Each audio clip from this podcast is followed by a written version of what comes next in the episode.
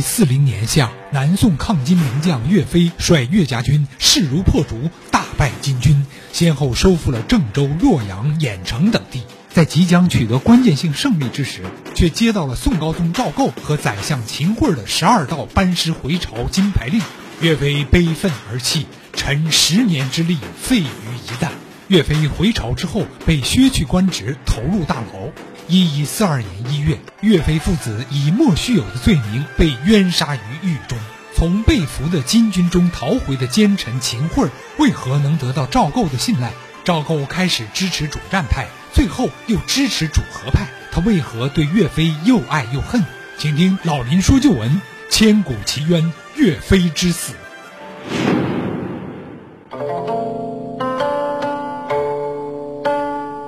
好，听众朋友，欢迎您继续收听由林霄带给您的老林说旧闻。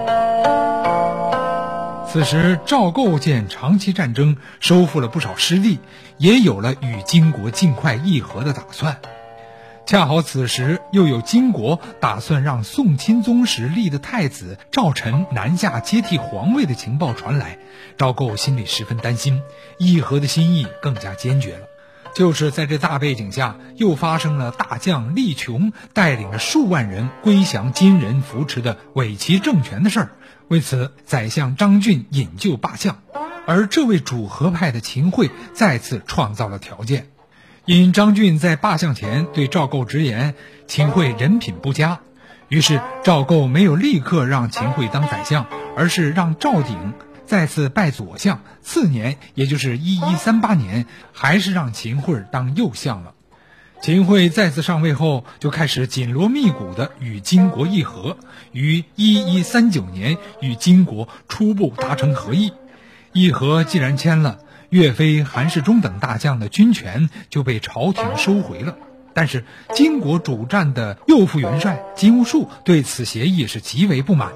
完颜宗弼认为主和的完颜昌和完颜宗盘是叛国，因而诛杀了他们，并把持了金国的朝政，再次领军南侵。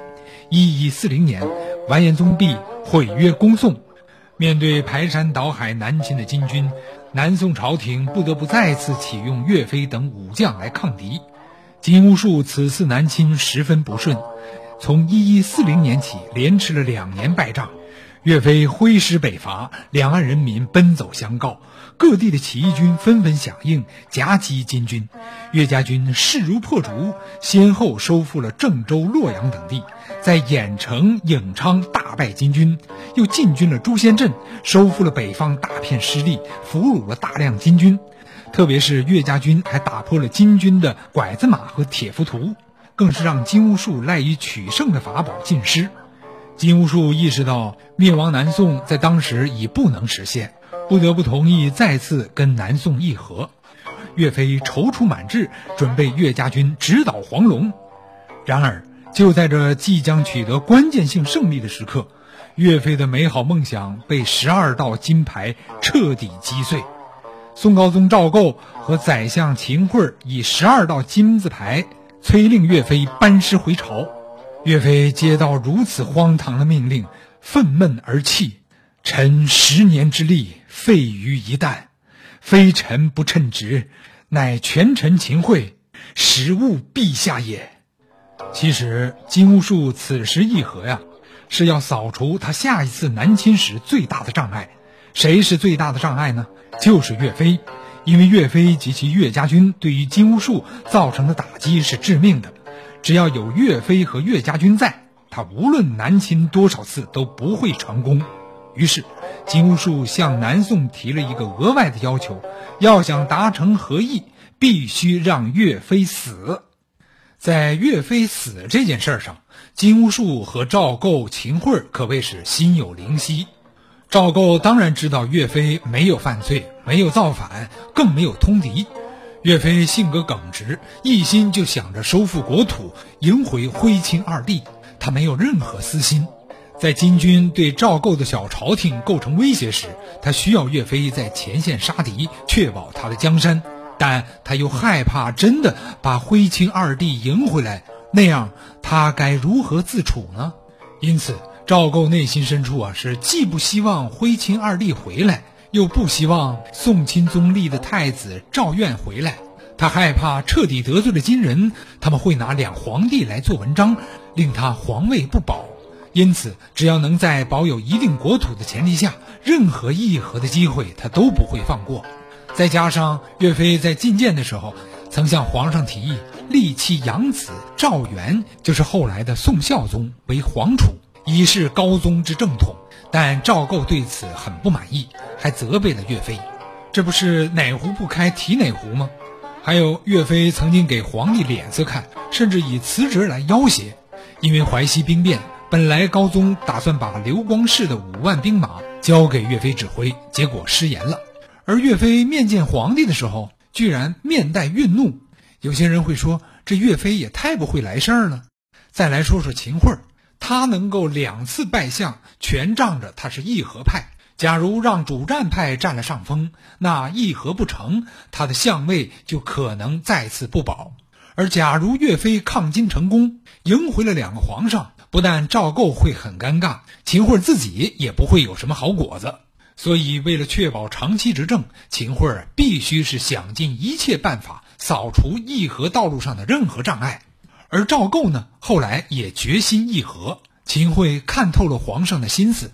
虽然他们二人都是出于个人的位置和利益，所以他们是不谋而合。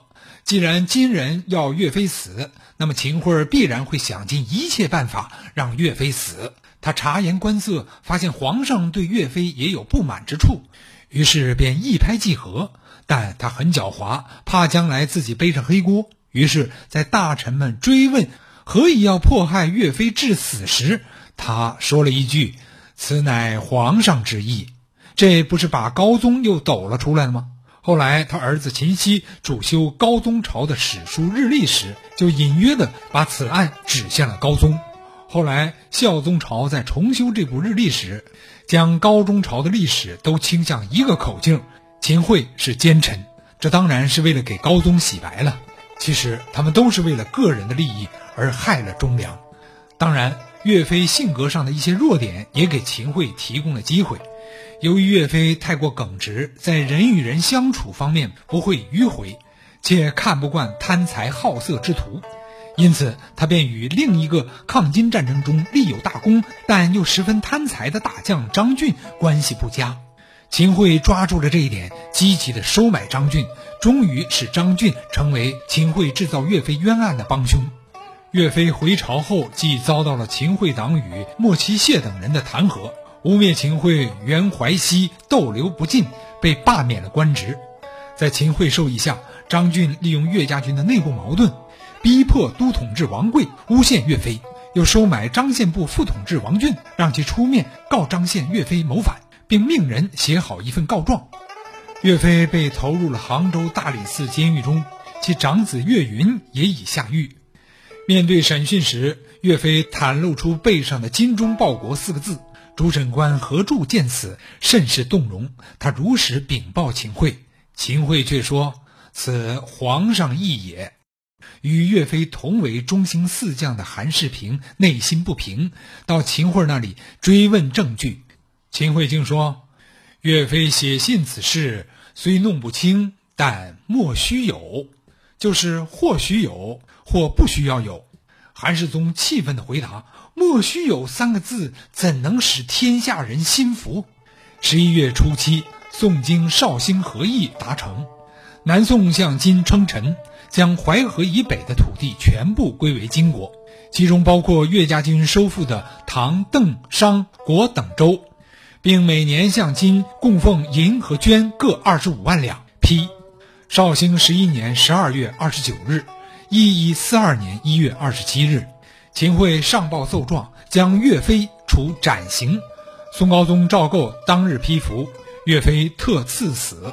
岳云、张献依军法施行，令杨仪中监斩。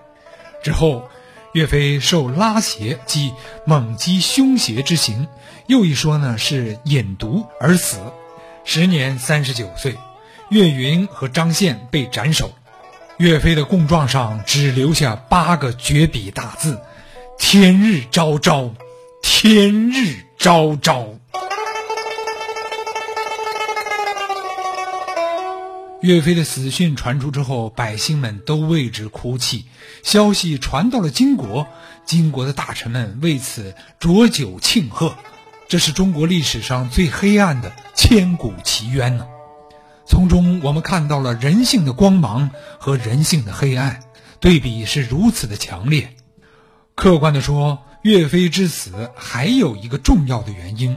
就是他死在宋朝建国时，宋太祖立下的一个制度。宋太祖赵匡胤因陈桥兵变而做了皇帝，建立了宋朝。之后，宋太祖采取了一系列重文轻武的措施，严厉控制武将，坚决杜绝武将拥兵自重，防止类似陈桥兵变的事件再次发生，并说了一句名言：“犯武法者，唯有剑耳。”中国历史向来有树大招风、枪打出头鸟的文化。其实岳飞从无谋反之心，但赵匡胤对石守信等大将说过的话，很多人还是知道的。就是这样的一种组织，戕害了一代名将岳飞的赤胆忠心。好了，朋友们，今天我们的节目到这儿就结束了。在此，林霄代表音乐编辑、后期制作严斌，感谢您的收听。下周六同一时间再见。